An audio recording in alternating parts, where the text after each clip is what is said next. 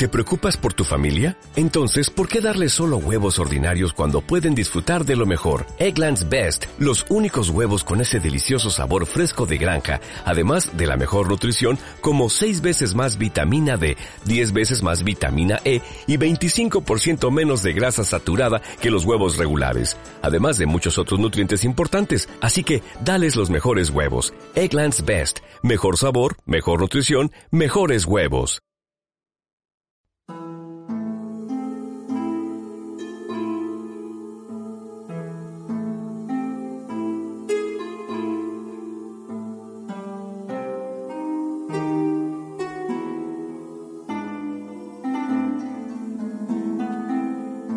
Prepárate para un viaje repleto de enigmas y misterios. Comienza Navegando hacia lo desconocido con Antonio Pastor, investigador de parapsicología y especializado en transcomunicación instrumental.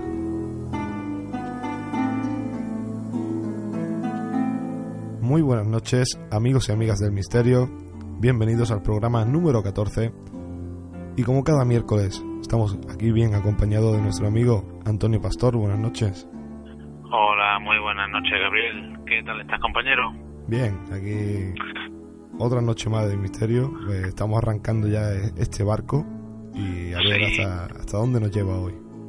Hoy nos llevará, pues como siempre, hacia esos lugares inhóspitos, a esos rincones donde a veces lo insólito pues se manifiesta, ¿no?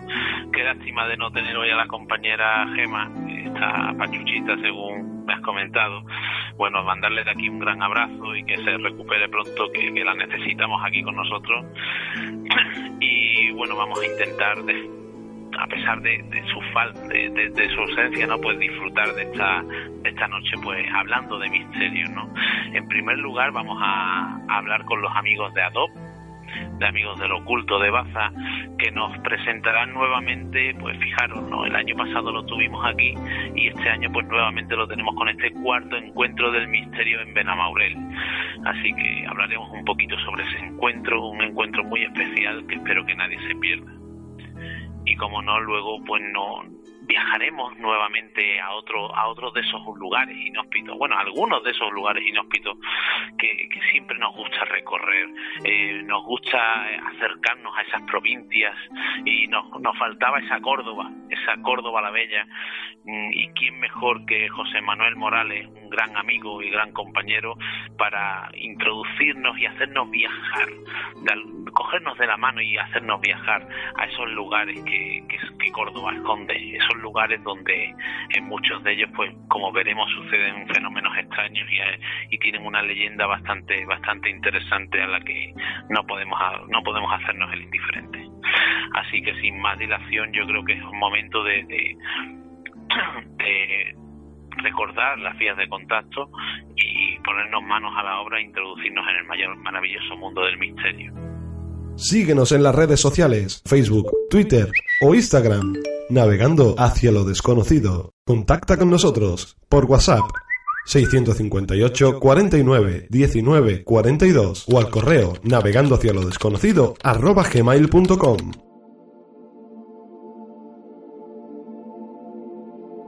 Queridos amigos, y como os hemos anticipado antes, vamos a hablar un poquito sobre esos encuentros, ¿no? Esas citas, citas ineludibles del misterio. Y como no, pues teníamos que tener en este rinconcito a, a unos grandes amigos y a unos grandes amantes e investigadores de sobre todos estos fenómenos que nos apasionan tanto.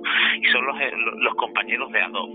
En este caso, pues van a estar con nosotros. Tenemos a la otra línea, de, al otro lado del teléfono, a José Manuel y María Piedad. Muy buenas noches, querido compañero. Hola, buenas noches. Buenas noches. ¿Qué tal estáis? Se escucha, se escucha todo bien, ¿no? Estamos bien, estamos cómodos y vamos ahora a hablar de, de un encuentro que, bueno, que, que, que ya es prácticamente una cita anual, ¿no? Con el misterio, este cuarto encuentro del misterio de Benamaurel. ¿Qué, qué se siente, chicos, a- después de ya el cuarto encuentro y después de todo lo conseguido en ese sitio más tan interesante y tan especial, ¿no? Pues la verdad que se siente uno orgulloso, Antonio. se que sentir orgulloso porque un, un evento que empezó siendo pequeñito y que sabes que tuvimos aquí ahora con los ayuntamientos que no te dan esa oportunidad de poder eh, hacer cosas, el llegar a un sitio que te dan las puertas y que este sea ya el cuarto encuentro que se está haciendo, pues para nosotros es un orgullo y que cada vez va creciendo más, que, que eso es muy importante y lo y lo y lo que es más especial de este encuentro aparte de la pasión que se que, que yo siempre lo digo no cuando vamos a un a, un, a una jornada a un congreso a un encuentro llamémosle como como queramos pero realmente eh, eh, el título es el, el idóneo para mí no ese encuentro porque realmente es un encuentro entre los amantes del misterio y esos grandes maestros no pero siempre se, se palpa eh, lo, la, la pasión con la que se organiza el detalle no siempre yo y yo siempre lo digo que es que verdad, es que ir, a los encuentros de Benamorel es, es pasarlo genial, pero sobre todo también el lugar donde se celebra, ¿no? Es un, es un sitio que, yo qué sé, no sé, eh, cualquier persona que quiera ir a una jornada de misterio, el sitio idóneo, ¿no? Es ese, ¿no? Coméntanos un poquito antes de empezar a profundizar en el cartel y demás, ¿dónde se celebra el encuentro? Bueno, pues ahora tomo yo un poco la palabra. Sí.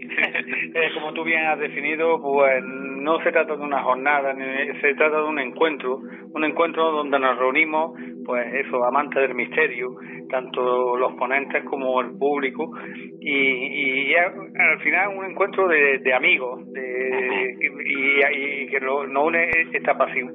Y decir que, que, bueno, tú también has desvelado un poquito, el sitio donde se hace este encuentro, es, junto al lado del antiguo cementerio de Benamorel y creo que eh, junto a un cementerio o, en las puertas de un cementerio creo que en España quizás sea el, el único y también eso lo hace un poquito diferente.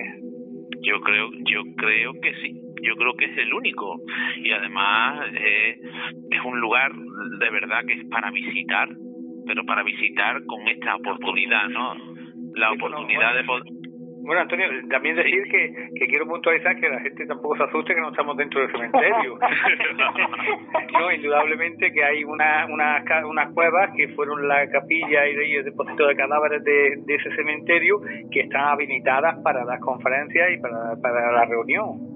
Claro, claro, claro que nos vamos a dar al lado de una tumba. bueno, como sigamos este ritmo, ¿qué te parece si un día montamos todo ahí dentro de, del cementerio? Sería un puntazo también. Estaría, estaría chulo, seguro. la verdad que sí. ¿No se dan conciertos en otros países? sí, la verdad que sí. Pero yo creo que, yo creo que yo creo que aquí todavía tenemos eh, tenemos que avanzar un poquito más, ¿no? Abrir un poco más la mente para, para, para poder llegar a eso. Y bueno, viendo el cartel, la verdad es que nuevamente os lo dije el año pasado, lo tengo que decir en este eh, chapó, chapó porque es difícil eh, ir superándose y un año más pues os habéis superado, ¿no? ¿Por qué nos comenta, no nos comentáis un poco a, a quiénes nos vamos a encontrar ahí? Bueno, decir que, que, bueno, también este trabajo pues es un trabajo, como sabes tú, que no es de un día, sino un trabajo de muchos meses detrás. Y sí, creo que, que, este año tenemos un buen cartel, un buen cartel. Eh, y para, para, empezar, pues vamos a, bueno, vamos a ir un poco cronológicamente cómo va a ser este encuentro. Decir que empezaría por la mañana a las once y media eh, hasta la una que, luego habría un descanso para la comida y en, en, esa mañana pues tendremos la grabación del programa El Dragón Invisible, el programa radiofónico dirigido por Jesús Ortega. que parece ser parece ser que nos quiere adentrar un poco en el tema de la música eh, más allá según me comentó un tema bastante interesante en el cual pues estará Aldo Linares y Pedro Amoró eh, eh, en ese programa. O sea que por lo cual parecía, o parece, eh, en principio, muy muy interesante y como, como de apertura, pues, pues muy, muy, muy ilusionante. Y luego, después de la comida, a las cuatro y media, pues digamos que ya se abre lo que es la jornada y, digamos ya lo que es la charla. Y pues estarían abiertas pues por el grupo ADOP eh, de los cuales somos nosotros los representantes, que hablaremos sobre el antiguo cementerio de Benamorel, con el encanto que tiene eh, este cementerio, es decir, que es un poco distinto y lo hace único, aunque es pequeñito, eh, pues por varios factores, porque tiene la piedra de autopsia más antigua de España, porque los cuerpos están momificados, porque tiene movimiento en cuevas, o sea, una serie de cosas. Y se va a hablar un poco pues, pues de este cementerio para que lo pueda conocer la gente y darle un poco la, la, la importancia que tiene antropológica e histórica pues este cementerio. Después pues tendremos eh, a un neuropsicólogo de Vera, que es un apasionado pues de la pintura, a la poesía, y eh, que sus conferencias llevan más, más de 3.000 conferencias, aunque parece, muchas veces que, no es conocido, ¿no?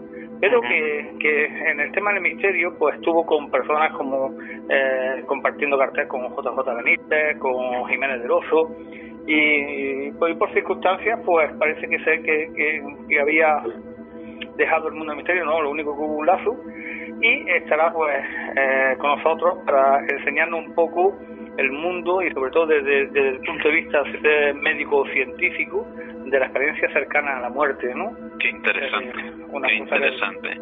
Una vez más, un reflejo de que la parapsicología y la ciencia, en este caso la medicina, no pues, pues van de la mano, ¿no? Claro, claro, indudablemente. Y, y, y, creo que, siempre ha ido de la mano, lo que pasa que, eh, digamos, la parapsicología es la auténtica desconocida, ¿no? Como no hay nada demostrado, pues es cuesta un poco asimilar al resto de personas de que lo que de lo que hay puede ser cierto, ¿no? Pero bueno. Efectivamente. Decir que luego pues contaremos también con pues con un grupo quizás de los pioneros, de los pioneros en España, eh, uno de los más longevos, eh, que, es el grupo EXTA, en el cual pues, pues estará pues eh, Sol Blanco Soler, Piedi Hernández, eh, no, perdón, Pedro de Cabero, eh, luego Paloma Navarrete, Aldo Linares, José, José, Luis Márquez. Entonces, mm, digamos que va a estar todo el grupo al completo y nos van, pues, pues, pues a hablar de, de, sus trabajos, de, de las investigaciones de esta que, que, bueno, para el amante del misterio, pues esto es, grandioso, ¿no? Y la verdad, y sobre todo, sobre todo, la oportunidad de verlos a todos ahí. Y, y, disfrutar de, de, lo ameno que hacen lo que son las ponencias cuando están todos juntitos ahí charlando entre ellos, que parece que estamos en un salón y escuchando, ¿no? De charla, que la, la verdad es que es, apasionante, sobre todo eh, el, el ambiente que generan, ¿no? La experiencia de ilusión, ves en esos ojos, ¿no? Eh, eh, esa, esa pasión todavía que, que, se refleja del misterio. Además, además, sabes que cuando están todos juntos lo hablan de, tan, de, una forma tan natural, como cuando cuando escucha a Blanco Soler que, hmm. se dirige a Paloma Navarrete y dice tus muertecitos, ¿no? O tus sí. tu, fantasmitas, ¿no? Y, lo dice pues de, de, esa forma tan natural, pues como, como, hmm. como se puede hablar de de, otro tema, ¿no? Y lo hacen pues tan ameno, pues, pues eso.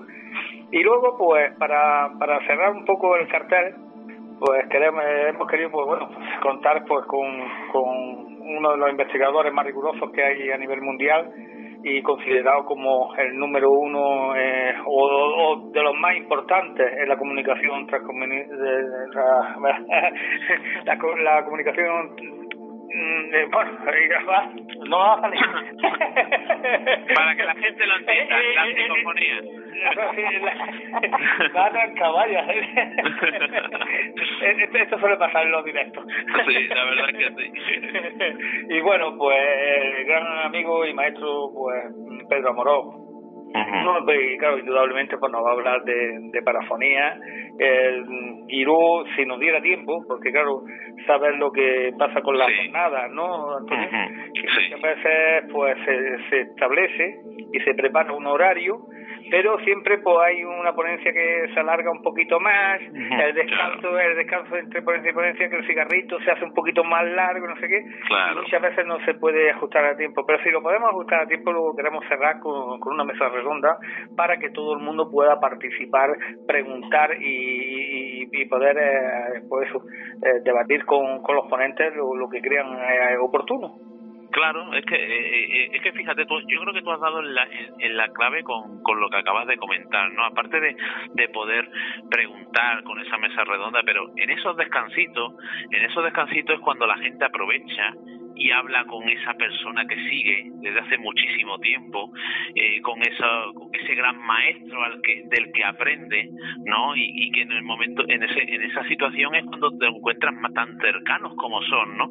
Así que yo para mí es una oportunidad única para todo amante del misterio para estar en un sitio, la verdad que impresionante y disfrutar de, este cuarto encuentro del misterio en Benamaurel que, que, se antoja, según se ve en lo que es el cartel, pues completísimo y súper interesante, ¿no?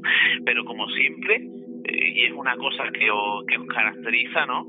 Eh, siempre el misterio y la, y la solidaridad, pues unida de la mano, ¿no, José? Sí, sí, por supuesto que eh, sabes pues que nuestra nuestra misiva pues es intentar divulgar esto, pero siempre pues como tú bien has dicho, intentar ayudar a, a, digamos a parte de la sociedad que, que, así lo necesita. Creemos que, que, bueno nosotros hemos enfocado este este congreso no no este año, sino llevamos ya años haciéndolo. Eh, que lo hacemos eh, de forma gratuita, solo pedimos alimentos no perecederos para eh, ayudar a la Asociación de Minusválidos La, la Esperanza. Eh, ¿Por qué? Pues, pues, simplemente porque con todos los recortes públicos que está habiendo en la sociedad, eh, resulta que parece ser que a quien más afecta es a quien más lo necesita. Efectivamente. Y queremos que, bueno, poniendo un poquito un granito de arena, pues hacer que, bueno que vean que, que no toda la sociedad está eh, con, con, la actividad política sino que, que, estamos junto con ellos y que, que, tenemos esa solidaridad y que, y que bueno que lo tiene eh, la gente del misterio porque puesto que no es, no es solo aquí en Granada. Yo creo que en, nosotros hemos ido por, distintos sitios de España y lo hemos visto que cuando hay un acto benéfico, hay algo detrás, sobre todo algún tipo de, de ayuda a este tipo de asociaciones, la gente del misterio nos volcamos, ¿no? Pues la verdad es que sí. Y sobre todo, bueno, pues aparte de disfrutar, fijaros, ¿no? En el cartel programa de radio, grupo esta, Pedro Amorós, Adolf, neuropsicológico, psicólogo ahí explicándonos lo que es la, experiencia cercana a la muerte desde el punto de vista de la medicina. Eh, es que yo creo que todo apasionante y amante del misterio pues tiene que estar ahí, ¿no? Disfrutar. Así que, sin más, ¿a qué hora comenzaba lo que era la jornada? ¿El programa de por la mañana? Pues como, como te hemos comentado, a las once y media hasta la una estará el programa de radio El Dragón Invisible Después, sobre las cuatro y media, más o menos, eh, tendrá la ponencia de A2. A las cinco y media, porque serán de una hora eh, más o menos, estará la de Ignacio Martín Cuadrado, que es el, neuropsicólogo de, Vera. Eh, y luego, sobre las seis, creo que son sobre las seis y media, estará el grupo esta, que es el único que, le hemos dado un poquito más de margen, de una hora y media, puesto que, que, indudablemente, pues al ser cinco, cinco ponentes, pues claro que pudieran eh, pues eso eh, exponer un poco y que la gente disfrute también no de, poder escuchar a los cinco no porque casi hace una hora entre cinco pues casi escuchan a la paloma decir hola y prácticamente más no entonces eh, creíamos que necesitamos darle un poquito más de tiempo. Y luego para terminar pues lo mismo una hora eh, Pedro Amoró y lo que hemos dicho si, si el tiempo se ajusta pues el, el, el último eh, franja horaria que sería desde las nueve y cuarto hasta las diez y cuarto, no, perdón, desde las nueve y media hasta las diez y cuarto, pues sería una, una mesa redonda eh, para que pudieran participar todo el mundo, que como tú bien has dicho, que durante toda la jornada van a poder estar interactuando con los ponentes, porque los van a tener allí, van a poder estar preguntando y todo, pero siempre hay, ¿sabes tú? Que eh, al estar ocupado, por ejemplo, si coges a Pedro Amaro una persona, el resto no puede preguntarle. y a lo mejor por tiempo, pues no le da tiempo a poder eh, tener eh, eh, ese gusanillo de, de, que le despeje alguna incógnita o, que le conteste algún tipo de pregunta y que haciéndolo en la mesa redonda, pues posiblemente, aunque no haga él la pregunta, la hace otro y le puede contestar y, que sirva de ayuda, ¿no? Que, es lo que, lo que queríamos o lo que más o menos en mente también tenemos previsto. Pues la verdad es que sí, pues ya, ya sabemos que, que este 30 de marzo eh, hay que estar por la mañana en el antiguo cementerio de Benamaurel para, para llenar esa sala, para disfrutar del misterio y sobre todo pues para llenar un poquito eh, esos días de alegría de, de, de, esas personas necesitadas eh, que puedan tener esos alimentos, ¿no? Así que muchísimas gracias compañeros José Manuel, María Piedad por estar esta noche con nosotros.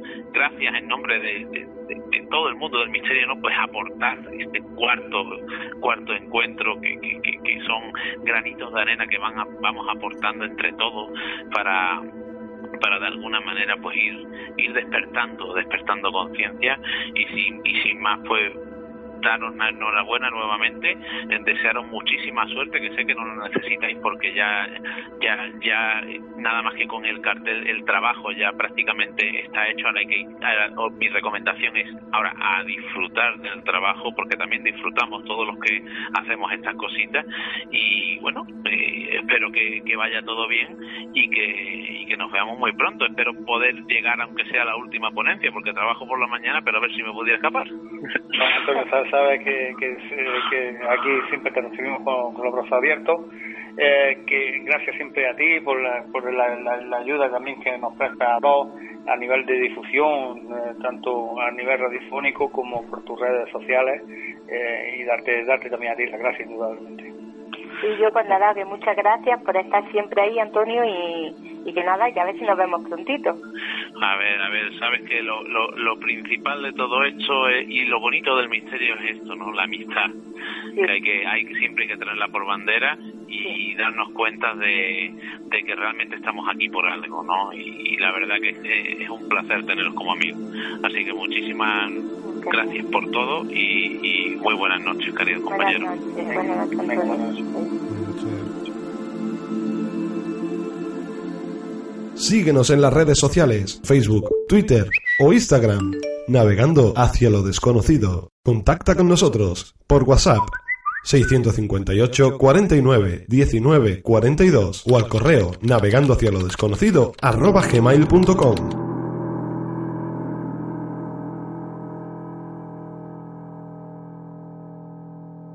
Como anticipábamos, pues seguimos, seguimos navegando por estos mares de, misterio. Y como no pues ya ya se antojaba tener al siguiente invitado un gran amigo un compañero y sobre todo un, un currante, ¿no? Un currante del misterio, como yo suelo llamar.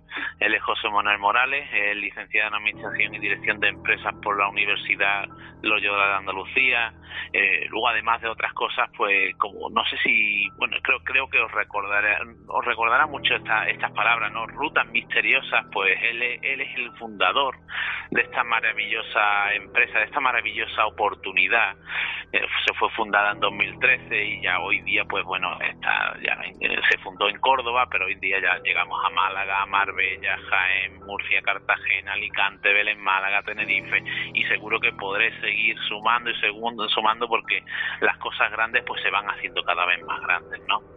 viajero infatigable, colaborador activo del programa Cuarto Milenio y bueno, también ha escrito artículos en numerosas revistas como Historia de Ibervieja, Historia, Enigmas, Año Cero, Más Allá de la Ciencia, y ha intervenido en, programas de radio pues como Milenio 3, en Cadena Ser, o Espacio en Blanco, los dos grandes programas de radio y míticos, ¿no?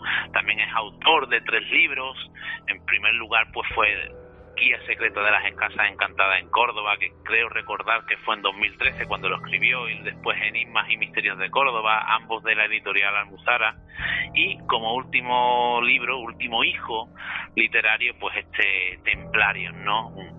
una obra que se antoja, eh, digamos, necesaria ¿no? para ese mundo de los templarios. Así que muy buenas noches, José Manuel, ¿qué tal estás? Muy buenas noches, Antonio. Pues nada, encantado de estar aquí en tu programa y con muchas ganas de compartir con los oyentes un montón de historias interesantes. Fíjate, nada más que para presentarte ya hace falta medio programa y eso es signo, ¿no? De, de, todo el recorrido, ese bagaje en este maravilloso mundo del misterio. Y bueno, queríamos tocar esa, esa provincia, esa Córdoba la Bella, ¿no? Y quién mejor que tú para, para guiarnos por esos misterios que, que esconde Córdoba, ¿no? Porque Córdoba, como cualquier otra, mucha, a mí siempre me lo dicen, ¿no? Hay, hay provincias en las cuales se sacan muchísimas cosas de misterio, muchísimos casos, yo siempre lo digo, ¿no? En todas las provincias hay casos, ¿no? Lo que pasa es que no en todas las provincias se hace un trabajo como el que tú llevas haciendo en Córdoba, ¿no? Bueno, yo humildemente sí que te diría que, pienso igual que tú, que, que en todas, que no es que haya unas ciudades que tengan más o menos misterio, sino que hay localidades, hay poblaciones donde pues hay algunos investigadores que son más activos, que se entrevistan con los testigos, que se mueven, que, que trabajan, se van a, allí donde hay donde hay una noticia, eh, que no les importa que llueva, que no les importa que haga mal tiempo, que no les importa que haga frío, porque de verdad sienten pasión por lo que hacen y que son los auténticos artífices de que hoy en día conozcamos esta España mágica, esta España misteriosa, eh, de la que hoy nos podemos enorgullecer. Eh, yo esto lo he hablado con muchos compañeros, algunos de, mucho nivel, y me decían eso, que, en los 90 eh, el misterio no era ni mucho menos lo que es hoy en día, era un tema tabú.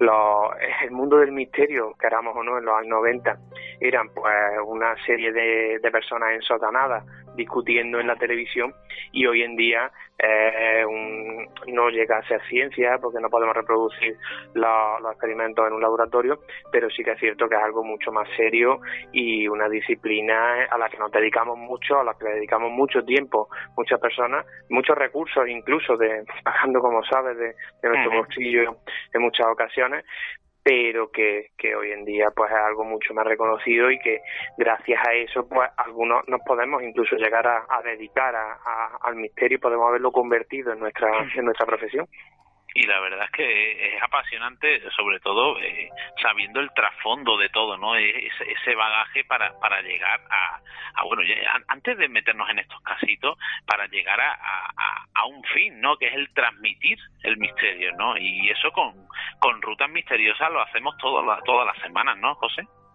Bueno, eso para mí, como te decía, es un auténtico privilegio el haber conseguido dedicarme a lo que a fin de cuentas es mi pasión. A mí me encanta el misterio. Es cierto que seis años es lo que llevo dedicándome de forma más activa, cuando di el paso adelante y empecé a investigar yo por mí mismo eh, esos casos que, bueno, que ya estaban un poco en la sociedad, eh, la gente hablaba de lugares míticos como la Facultad de Derecho, como la Facultad de Filosofía y Letras de, Córdoba. Luego, si quieres, pues hablamos un poco qué es lo que sucede allí y por, qué, por qué había ese rum rum. Y para mí el, el hecho de poder investigar estos lugares eh, y luego poder transmitir en estas rutas que, la verdad es que desde el principio funcionaron estupendamente en la ciudad, poder contarle a, la gente el resultado de tus investigaciones es un auténtico privilegio, sobre todo también cuando luego, eh, como decimos, la gente responde y, empieza a venir, empieza a, interesarse por lo que cuentas, ves que en ningún momento eh, ni siquiera pestañean cuando estás contando los casos que han sucedido y eso es un auténtico, un auténtico lujo. Desde 2013 que empezamos, como tú bien has dicho, en Córdoba y fíjate ya por, por todas las ciudades que estamos. La verdad es que sí, ahora que no nos escucha casi nadie, pues también un privilegio formar parte de esa de esa familia para para para poder lo que tú bien has, comentado, ¿no? Pues Antonio, divulgar. de, de tenerte con nosotros. bueno, eh, vamos a ya vamos a seguir con, con todo este bagaje, vamos a disfrutar de esos rinconcitos, sobre todo porque algunos también lo tocamos en rutas misteriosas, ¿no? Pero sobre todo vamos a, intentar acercar a, al oyente esos, lugares. Eh, comenzamos con la Facultad de Derecho, un lugar bastante interesante, ¿no, José? Bueno, para mí es prácticamente uno de los culpables de que yo me dedique a esto de, del misterio, porque a ese, esa casa encantada por antonomasia que cualquier ciudad, pueblo, por muy grande o pequeño que sea, siempre tiene, pues en Córdoba sería Facultad de Derecho, un lugar que en los años 90 ocupó, acaparó portadas de, de diarios serios que nunca antes habían dedicado eh, noticias a, noticias a, casos relacionados con el misterio y que sin embargo pues ya te hablaban de, fenómenos extraños que habían vivido eh, personal de mantenimiento, equipo de limpieza, incluso profesores y alumnos en una universidad, un centro oficial y claro, eso despertó eh, una, un revuelo tremendo en la ciudad. Incluso recuerdo que los medios nacionales, Antena 3, se desplazó a, a la facultad a, cubrir la, noticia, un montón de, revistas tanto especializadas como medios generalistas estaban hablando de los fenómenos extraños de la Facultad de Derecho y es que claro, cuando empiezas a remontar un poquito la historia te das cuenta de que es el lugar que tiene la, el caldo de cultivo ideal para que se produzcan esos fenómenos. Tenemos en cuenta que eh, es un edificio construido en el siglo XVI, que al principio fue un convento carmelita, y que eh, durante la Guerra de la Independencia, 1808, pues también sufrió una terrible masacre a cargo de, las tropas napoleónicas, que bueno pues eh, ajusticiaron de forma muy cruenta a un grupo de monjes que se atrincheraron, se atrincheraron allí para, para tratar de defenderse. Después de ese baño de sangre, eh, se convierte en un hospital antituberculoso, luego hace también las bases de hospital materno-infantil. Y claro, como te decía, con todo ese sufrimiento que se ha acumulado allí, porque claro, un hospital materno-infantil de principios del siglo XX, podemos imaginar pues, cuántos bebés nacerían muertos, o cuántas madres fallecerían en el parto, o, cuántas personas habrán mm, fallecido por una enfermedad tan dolorosa como la tuberculosis. O sea que un lugar que donde se ha acumulado la, eh, la energía negativa y donde eh, a principios de los 90, justo antes de que empiecen a desatarse los fenómenos, eh, se cae, por efecto de la humedad, se cae un trozo de, muro que, cubre el claustro y empiezan a aparecer una serie de huesos.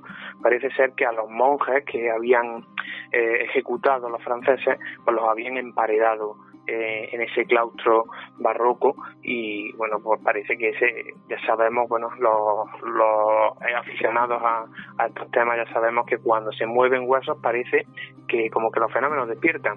Y este fue de hecho también en la Facultad de Derecho el inicio de una serie de apariciones eh, equipos de limpieza, incluso obreros que venían de poblaciones lejanas que no habían escuchado nunca nada sobre el tema empezaron a, relatar, a asegurar que habían visto a una mujer con un camisón blanco paseando por los pasillos.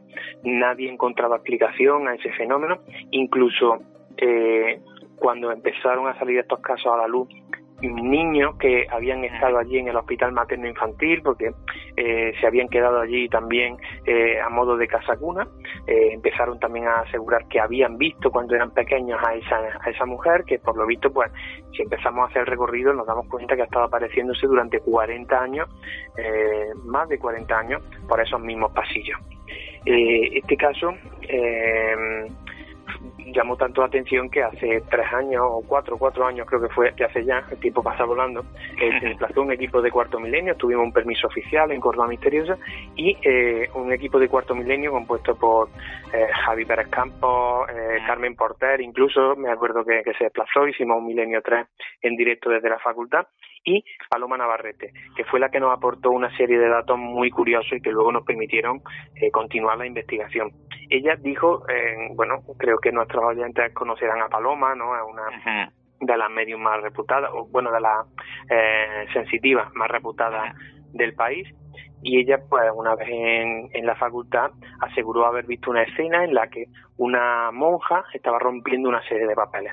Eso nos hizo pensar en bebés robados y empezamos a investigar, empezamos a acudir a los archivos donde estaban eh, los eh, expedientes de los bebés que habían nacido en ese en ese hospital materno infantil durante los años 60 y eh, el compañero Jorge Lievana y yo llegamos a la conclusión de que eh, probablemente esa mujer que se aparecía era el podríamos decir el espíritu o la reminiscencia de una señora que, que se suicidó en cuando aquello era un hospital porque le habían contado que su bebé había nacido muerto pero eh, la pista que nos dio Paloma es que quizá no había fallecido realmente, sino que lo que había ocurrido en realidad es que se lo habían robado.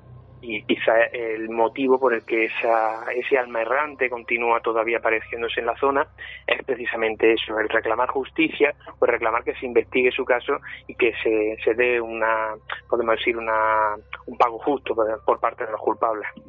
Fíjate, fíjate que, que, que, interesante, ¿no? Es, como tú has dicho al principio, ¿no? El caso, el caso redondo por toda esa historia de, de, fondo y luego al final, pues fíjate como tras la investigación y la aportación de nuestra gran amiga Paloma también, pues, pues vas indagando, ¿no? Y al final pues llegas a, a una conclusión que, que puede dar, digamos, por así decirlo, eh, algún tipo de, de explicación a lo que ahí ocurre. Pero también Córdoba esconde algunos casos particulares, ¿no? Eh, tenemos aquí uno titulado El fantasma del barbero asesino, ¿no?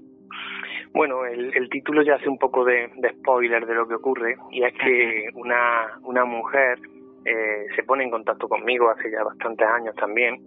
Eh, luego tú lo sabes bien, que cuando eh, con los testigos al final, al principio pues son solamente eso, personas que te piden ayuda porque creen que tú puedes quizá ayudarles a encontrar una explicación, algo que les atormenta, algo que les está molestando en su día a día y al final acaba haciendo una amistad grandísima. Eso es lo que me ocurrió con esta mujer que se llama María García y que contacta conmigo, me comenta que en su casa eh, una casa modesta eh, que está por un barrio que en Córdoba se llama de la Fuensanta, pues están sucediendo una serie de fenómenos. Ella me asegura que los juguetes de su nieto se ponen en marcha solos, que ve a veces por el pasillo eh, unos pasos, eh, nota los pasos, incluso ve una especie de zapatos por detrás de la cortina, eh, una serie de sombras también que se adentran por el pasillo, o que a lo mejor ella está en la cocina y de repente escucha un estruendo tremendo en la planta de arriba y estando sola, ya sube corriendo y no hay absolutamente nadie.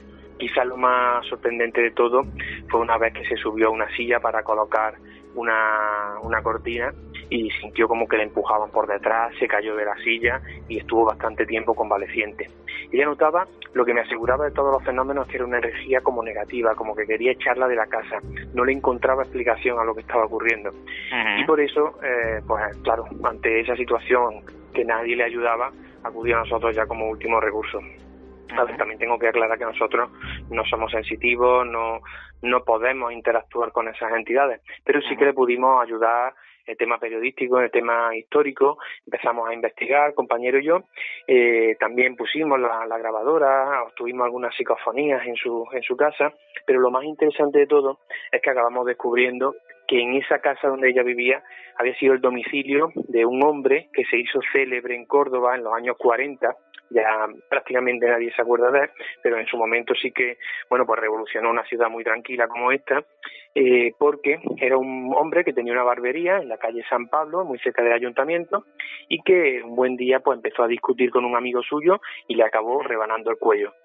Como se puso nervioso, mm, no sabía cómo deshacerse del cadáver, lo único que se le ocurrió fue eh, trocearlo, eh, despedazarlo en varios trozos y luego cada vez que salía de su barbería iba camino de su casa, pues eh, rodeaba con toalla, con papel de periódico una mano, un pie y así los, los distintos trozos se iba deshaciendo de ellos tirándolos al río.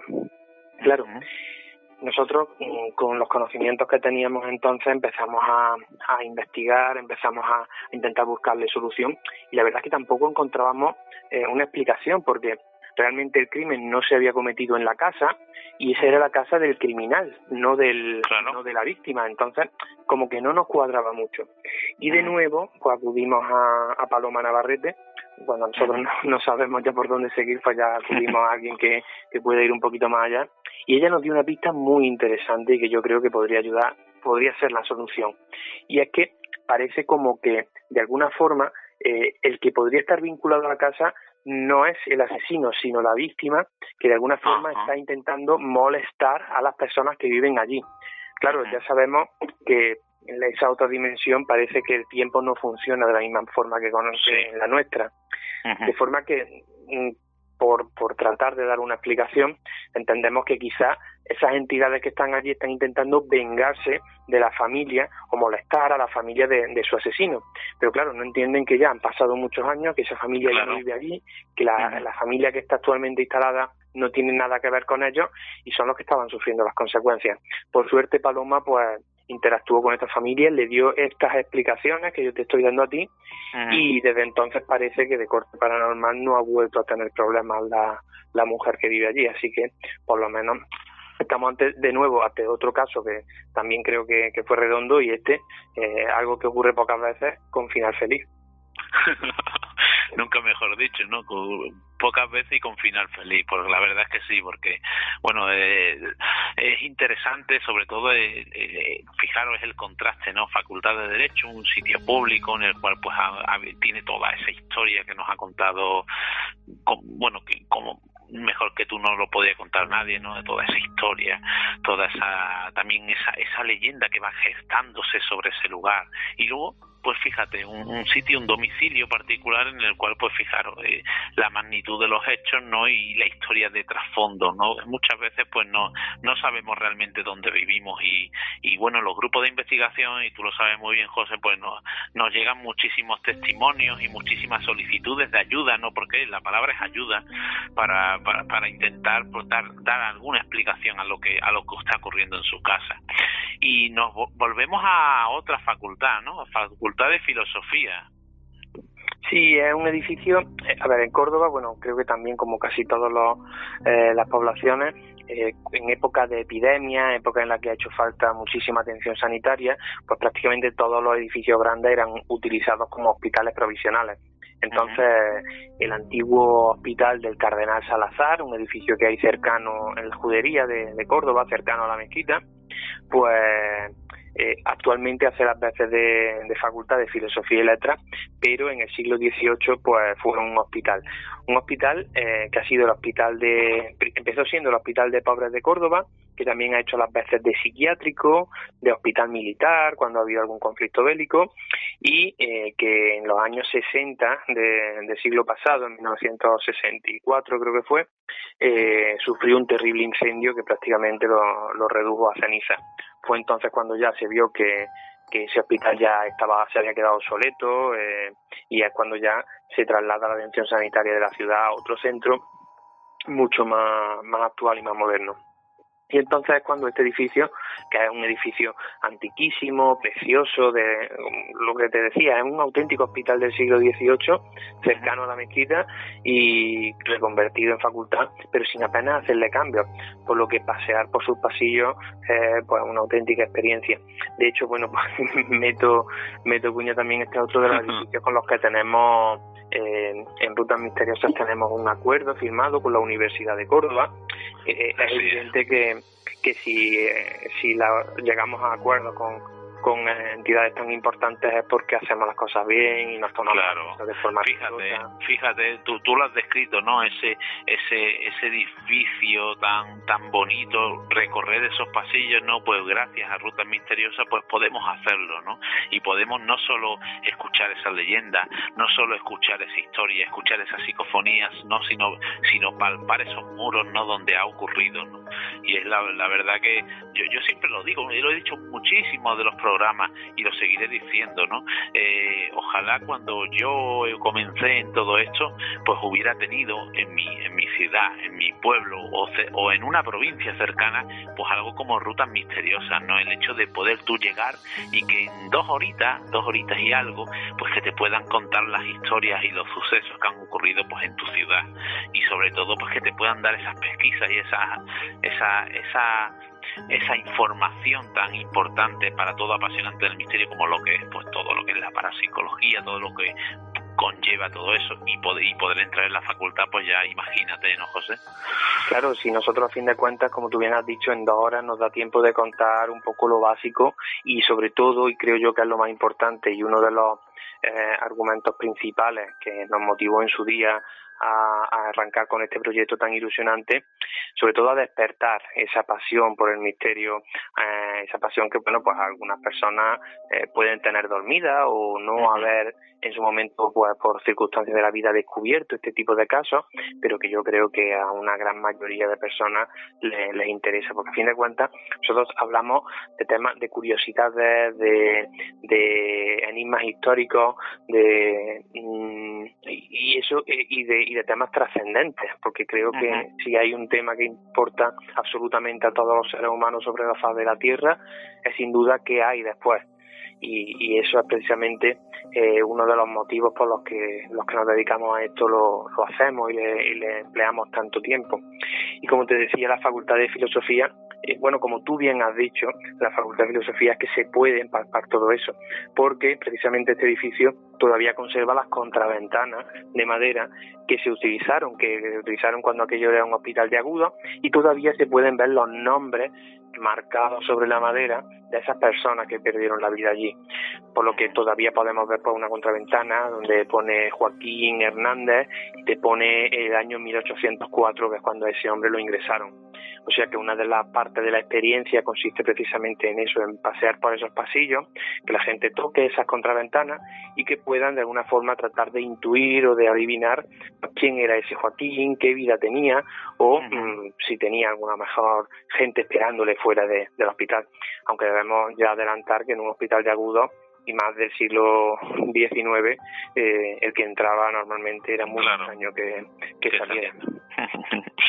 y bueno, y, y, yo creo que, que para ir finalizando, eh, hay un caso que, que me llama la atención, ¿no? Porque eh, siempre el miedo en este mundillo eh, está presente, ¿no? Es un instinto, el miedo es un instinto natural de la persona, ¿no? Del hombre, el ser humano pues tiene miedo por lógicamente, es un instinto. Pero mezclar el misterio con, con niños yo para mí es algo que, la verdad es que me toca la, las fibras, ¿no?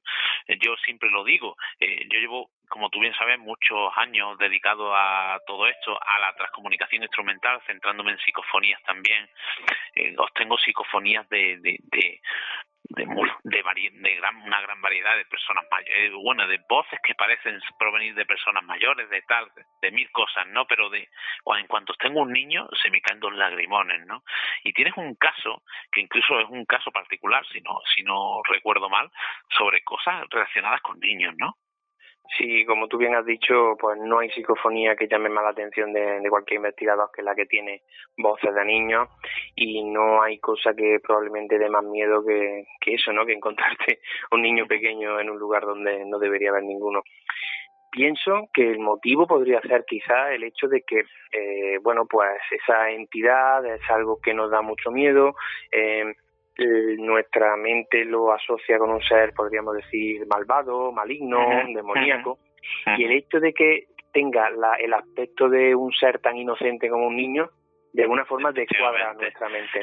Es que, es que fíjate, es, que, eh, eh, es afrontar la muerte de un niño y, te, y, y, es irracional para muchos de nosotros porque entendemos que no debería de ser así, no es tan injusto, ¿no? Pues imagínate eh, contemplar esa visión o escuchar esas voces no que, que no deberían de estar ahí ¿no? pero de alguna forma está relacionado con, con nuestra herencia histórica, es decir, ya hmm. los romanos consideraban a la muerte de un niño un, suceso, bueno, ya lo, lo llamaban y ¿no? Lo fuera de hmm. hora, y ya consideraban que era un suceso antinatural y les temían. porque pensaban que, bueno, pues como habían muerto de forma antinatural, podían volver a la vida para vengarse de los vivos que no habían tenido su desgracia. Así que eh, pienso que es algo que, que, traemos heredado. Y bueno, te, te cuento muy brevemente el caso. Eh, es un caso que a mí también me cambia la, la perspectiva totalmente del mundo del misterio. Y, y, bueno, y es de esas experiencias que cuando la vives en primera persona, eh, al principio eh, te impacta. No sabría decirte si te llega a dar miedo, pero te impacta desde luego. Estamos hablando de otra mujer que contacta con nosotros. Esta vive en, en, un, barrio muy histórico de, de Córdoba, el Alcázar Viejo que se llama, cerca del Alcázar, un barrio pues con dos mil años de, de antigüedad. Y eh, nos dice que en su casa se aparece una niña que tiene una tos extraña, que utiliza un lenguaje arcaico, que, habla pues, pues eso, con, palabras que no son de nuestro tiempo, y que dice que se llama Pili. Entonces, mi compañero y yo, tú bien lo has dicho también antes, hay épocas en las que te llegan muchísimos casos pidiéndote ayuda, en la que no das abasto y en la que si el caso ves que eh, no hay demasiados testigos o puede incluso ser algún problema de la persona, algún problema del testigo, pues no le dedicas mucho tiempo porque no tienes tiempo para todo. Eso es lo que nos pasaba aquí. Eh, la, la, mujer de la casa era la única que veía a esta niña, que, que, decía que escuchaba a esta niña, pero ni su marido, ni los vecinos, nadie más hablaba de fenómenos. Entonces, el compañero y yo, Jorge, eh, estábamos prácticamente ya a punto de descartar el caso cuando el compañero Jorge pone un poco por compromiso, porque bueno, ya que estábamos allí, dijo, bueno, vamos a grabar una sesión de psicofonía, aunque sea solo cinco minutitos, incluso la mujer estaba hablando durante la sesión, ya sabes que bueno, no son las condiciones más adecuadas, pero hay un momento en el que le dice al compañero, mira, está aquí la niña y está diciendo que no, que no le gusta, que se vaya, que se vaya el hombre de negro. Eh, en ese momento ladra el perro, se pone el perro muy nervioso, bueno, no le damos mayor importancia, pero bueno, ya que hemos grabado la sesión y son solo cinco minutitos, el compañero llega a su casa, lo, lo revisa y entonces cuando el perro se pone nervioso, cuando la mujer empezaba a decir que esa niña que, que, le decía que se llamaba Pili a ella, eh, empezaba a decir que quería que nos fuéramos y que, y que ella además no quería irse, en ese momento se graba una voz eh, que nosotros no escuchamos en directo, pero que en la grabadora se escucha perfectamente y que dice no me voy, una voz eh, infantil eh, de niña, claramente, y que dice eso de forma muy lejana, con además con, los típicos raps de la sinfonía, eh, una voz absolutamente de, psicofónica que, que dice no me voy Curiosamente, eh, hay veces que estás dos horas grabando psicofonía o tratando de grabar y no se capta absolutamente nada. Y en esa sesión, que como te digo, no fue ni, ni mucho menos eh, rigurosamente eh, o, digamos, protocolaria, eh, no solo se, se grabó no solo se captó esa psicofonía, sino que además se captó también una voz metálica que decía una palabra muy extraña, decía muralla. O sea que en cinco minutitos grabamos, teníamos dos pistas, una que decía la niña no me voy y otra que decía muralla.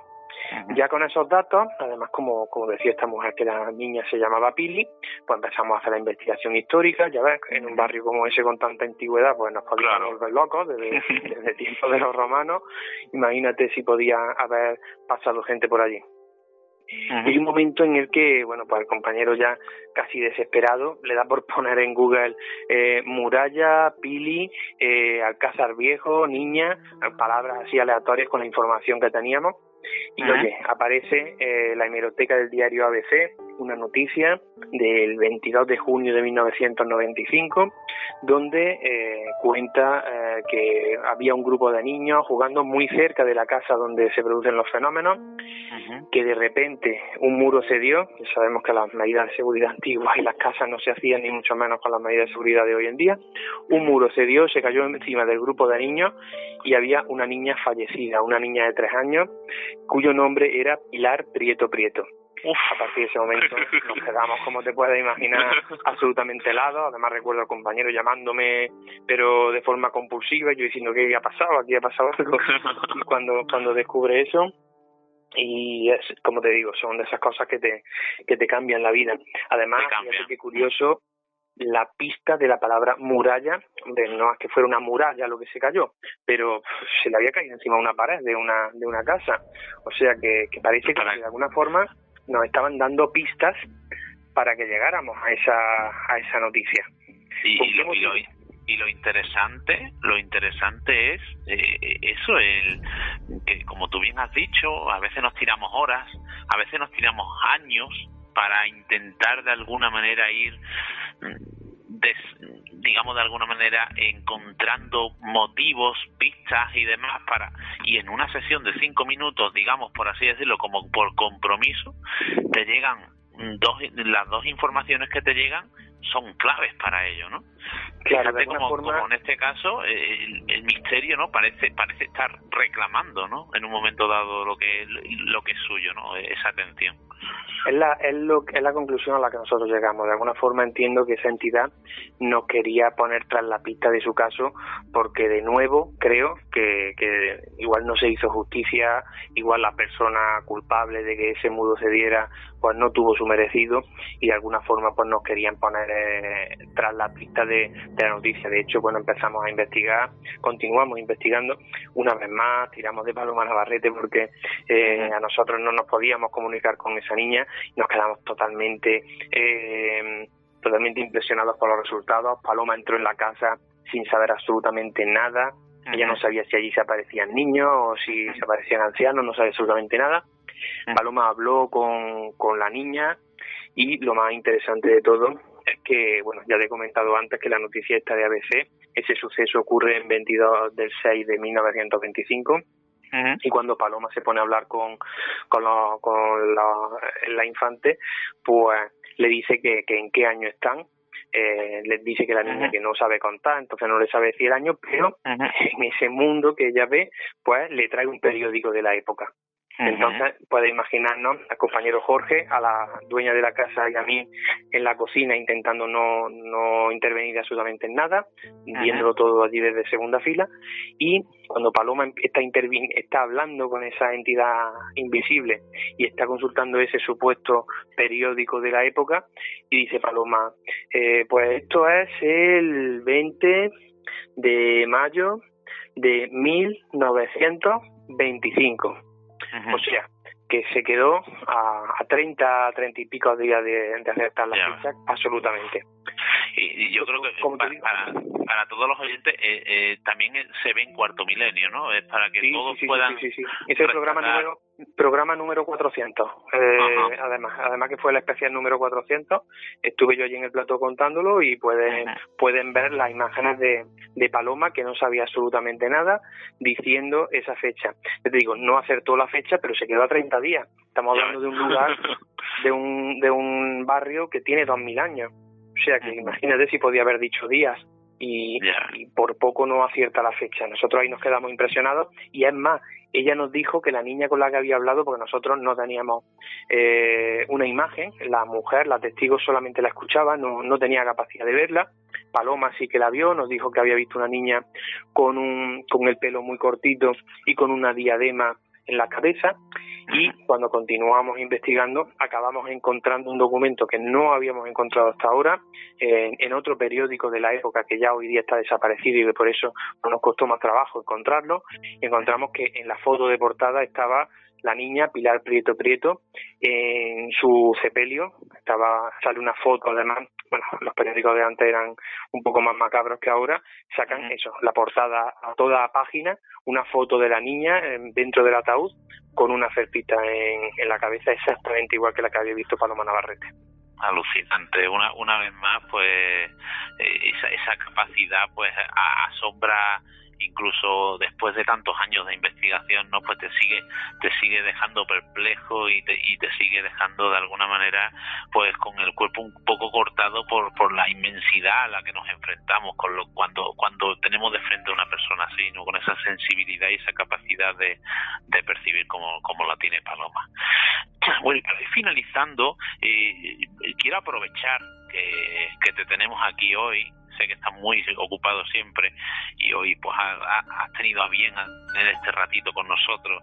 Para, para hacerte una pregunta porque bueno yo creo que, hemos tenido muchísimos invitados eh, todos todos de una manera u otra por relacionados con el mundo del misterio pero yo creo que tú, tú más que nadie pues palpas, eh, digamos, lo que es el, eh, la situación en la que está el mundo del misterio, la aceptación que está teniendo el mundo del misterio hoy en día eh, en lo que es la calle, ¿no? En lo que es el tú a tú a todo ese apasionado, ese esa persona que le intriga o que quizás tenga cierta curiosidad. para ti, José, ¿cómo está el mundo del misterio hoy día? A ver, yo soy una persona positiva siempre y yo lo veo fantástico. Yo sé que hay, y bueno, pues nosotros pues todos tenemos más o menos los mismos contactos en Facebook, en redes sociales. Vemos que hay compañeros que son muy negativos, que ven esto que como que se está acabando, pero yo todo lo contrario, yo lo veo en el mejor momento de, de su historia y creo que todavía irá a más, porque hoy en día tenemos la suerte de poder hablar de estos temas eh, abiertamente, de poder hacer, pues, de estar tú y yo ahora hablando con un montón de oyentes al otro lado, eh, siguiendo estas estas temáticas. Tenemos la suerte de poder estar por la calle haciendo rutas y no son rutas minoritarias ni una cosa de gente extraña, sino que es que cada vez que llegamos a una ciudad nueva es un auténtico acontecimiento. Hace poco hemos empezado en, en Cartagena y bueno, ha sido una cosa espectacular, todos los medios volcándose. Eh, en, una semana mm, completamos siete grupos pero siete grupos de 30 personas cada uno, todas las entradas vendidas. Eh, a, la semana siguiente llegamos a Murcia Capital y lo mismo. Eh, ahora estamos en La Laguna igual. La Laguna en Tenerife, en las Islas Canarias, y ha ocurrido exactamente lo mismo. O sea que vamos, vayamos donde vayamos, estamos teniendo una acogida tremenda. Y eso hace 20 años probablemente no hubiera ocurrido. Hace 20 años organiza una ruta de, de misterios, de parapsicología, y nos hubieran visto como una gente rara. Y hoy en día, sin embargo, ves que a la ruta, y tú lo sabes mejor que yo, ves que a la ruta viene eh, el abuelo con el niño pequeño y todos se interesan por estos temas y el niño pequeño pues te hace preguntas y te dice que de mayor quiere ser como tú. y por eso te digo que yo veo el mundo del misterio, sinceramente, en el mejor momento de su historia. Pues la verdad es que sí, es, es apasionante el hecho de, vivir cada fin de semana pues esa experiencia, ¿no? De, de llegar gente y, y contarle esas historias y, como tú bien has dicho antes, pues estar sin pestañear, ¿no? Y, sobre todo pues queriendo aprender, ¿no? Queriendo informarse, queriendo vivir esa experiencia, ¿no? Y bueno, y gracias a, a tu labor, pues hoy día pues en muchas de estas provincias pues se se puede vivir esa experiencia, ¿no? Ese, ese, ese recorrer las calles hablando de misterio que, que tanto nos gusta. Pues muchísimas gracias, José. Eh, sabes que es un placer tenerte aquí. Sabes que te, que te tengo que emplazar para hablar de templarios otro día, porque es un tema también apasionante y hablar un poquito sobre tu libro, que, que la verdad que sé que tiene muchísimo éxito y que, es muy bien merecido, porque es un libro, yo creo que como he dicho antes, pues imprescindible para lo que es la temática de, de, la era templaria. Y, nada, darte las gracias por, por, por estar esta noche con nosotros, en nombre mía, en nombre del equipo y en nombre de todos esos oyentes que gracias a ti pues han podido viajar de tu mano pues a esos rincones tan, tan interesantes de, la, de esa bellísima ciudad que es Córdoba.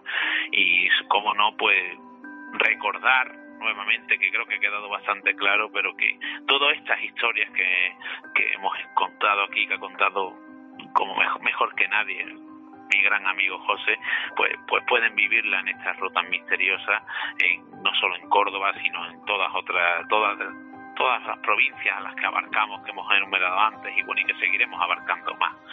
Así que muchísimas gracias, José, muy buenas noches y ya sabes, compañero, que aquí tienes tu casa. Muchas gracias, compañero y amigo, y nada, eh, estaré encantado de volver a, a, tu casa cuando, cuando queráis. Muy buenas noches.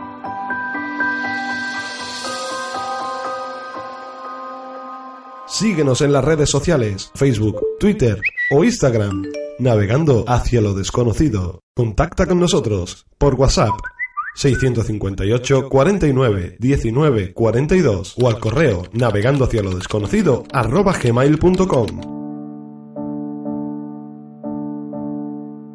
Pues como veis, hemos, hemos recorrido esos rinconcitos de Córdoba, eh, yo creo que de una manera apasionante, ¿no? Transmitido por un comunicador eh, que ha vivido esos casos, que ha, que ha estudiado y que, bueno, pues que es, el artífice de esa iniciativa tan interesante como Ruta Misteriosa. También hemos estado informados de, de todos esos eventos, ¿no? Sobre todo, nos, bueno, nos hemos centrado en el evento de este fin de semana, el 30 de marzo, este próximo fin de semana que se, que se va a celebrar en, en Benamaurel y que, y que yo creo que también es, un, es una cita interesantísima para todo amante del misterio. Y bueno, yo creo que hemos pasado una horita aproximadamente pues hablando de este misterio, disfrutando de, de, la compañía de nuestros invitados y sobre todo pues intentando transmitir lo que es la finalidad de este programa, ¿no? El hecho de, de hablar de esas historias que nadie habla, contar esa, esas leyendas que nadie cuenta y sobre todo pues que el oyente pues pueda de alguna manera pues disfrutar de lo que a veces es casi inaccesible, ¿no? Que el mundo del misterio, pero visto de otra manera. Así que sin más dilación, yo creo que toca ya despedirse, dejar ya este barco por este fin de semana para retomar fuerzas y, y continuar aportando poquito a poco lo que vamos pudiendo, pues en este muy maravilloso mundo que es el de la comunicación en el ámbito del misterio. Así que sin más dilación, pues despedirnos. Gabriel, muy buenas noches. Buenas noches. Y bueno, mm, como no, podía ser de otra manera, pues para finalizar eh, y abrir nuestra mente, como siempre decimos, hacernos pensar, pues como no despedirnos con nuestro Manuelo, eh, nuestro compañero Manuel Estrada. Así que muy buenas noches a todos y os emplazamos a que el siguiente miércoles continuemos navegando hacia lo desconocido. Adelante, Manuel.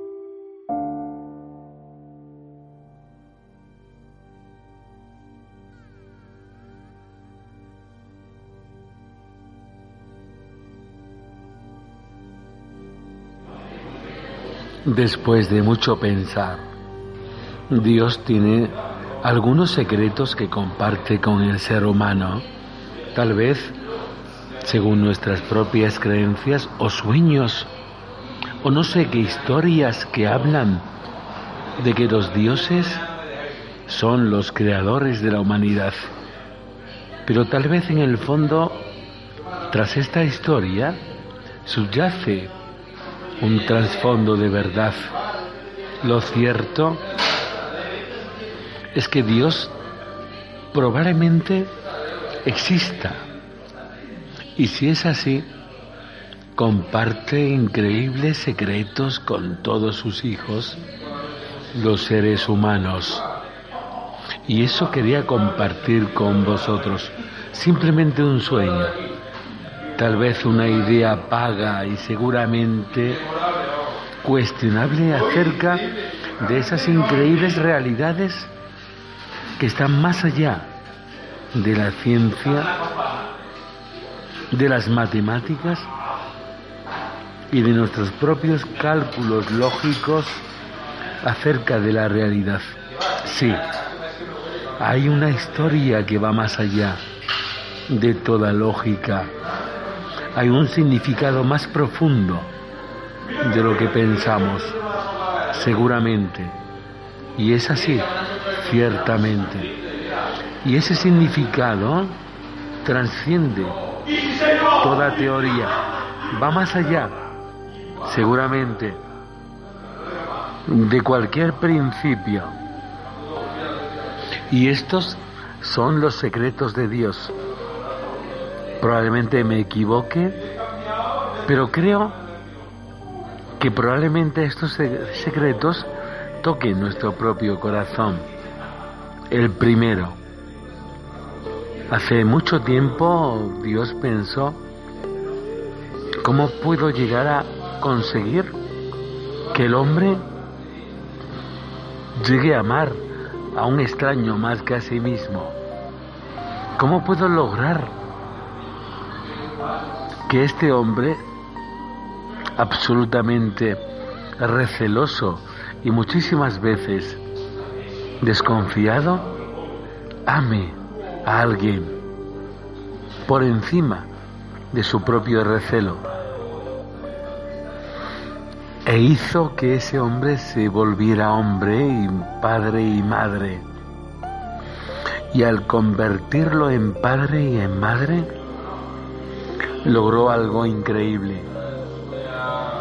Porque todo hombre que es padre ama a su hijo más que a sí mismo. El segundo truco que Dios logró fue la propia enfermedad. Porque a través de esta, todos nosotros nos sentimos frágiles y necesitados de los demás, con toda seguridad. La enfermedad nos hace sencillos, a veces en el fondo. Nos convierte en seres necesitados del apoyo de los demás. Otro truco, el tercero, fue la soledad, porque a través de ella todos buscamos el concurso y la compañía y el aplauso y el abrazo de los otros. de los distintos, de los extraños. Y es así, ciertamente. Pues sin estar solos, no necesitamos sentirnos acompañados. Es algo extraño y curioso, pero vamos a pensarlo profundamente. Los trucos de Dios son increíbles y desconcertantes.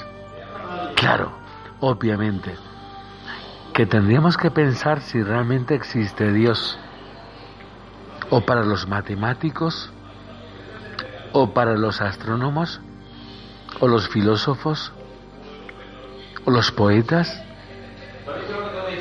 o los escépticos. La pregunta sería, ¿es posible que exista un jardín sin quien lo cultive?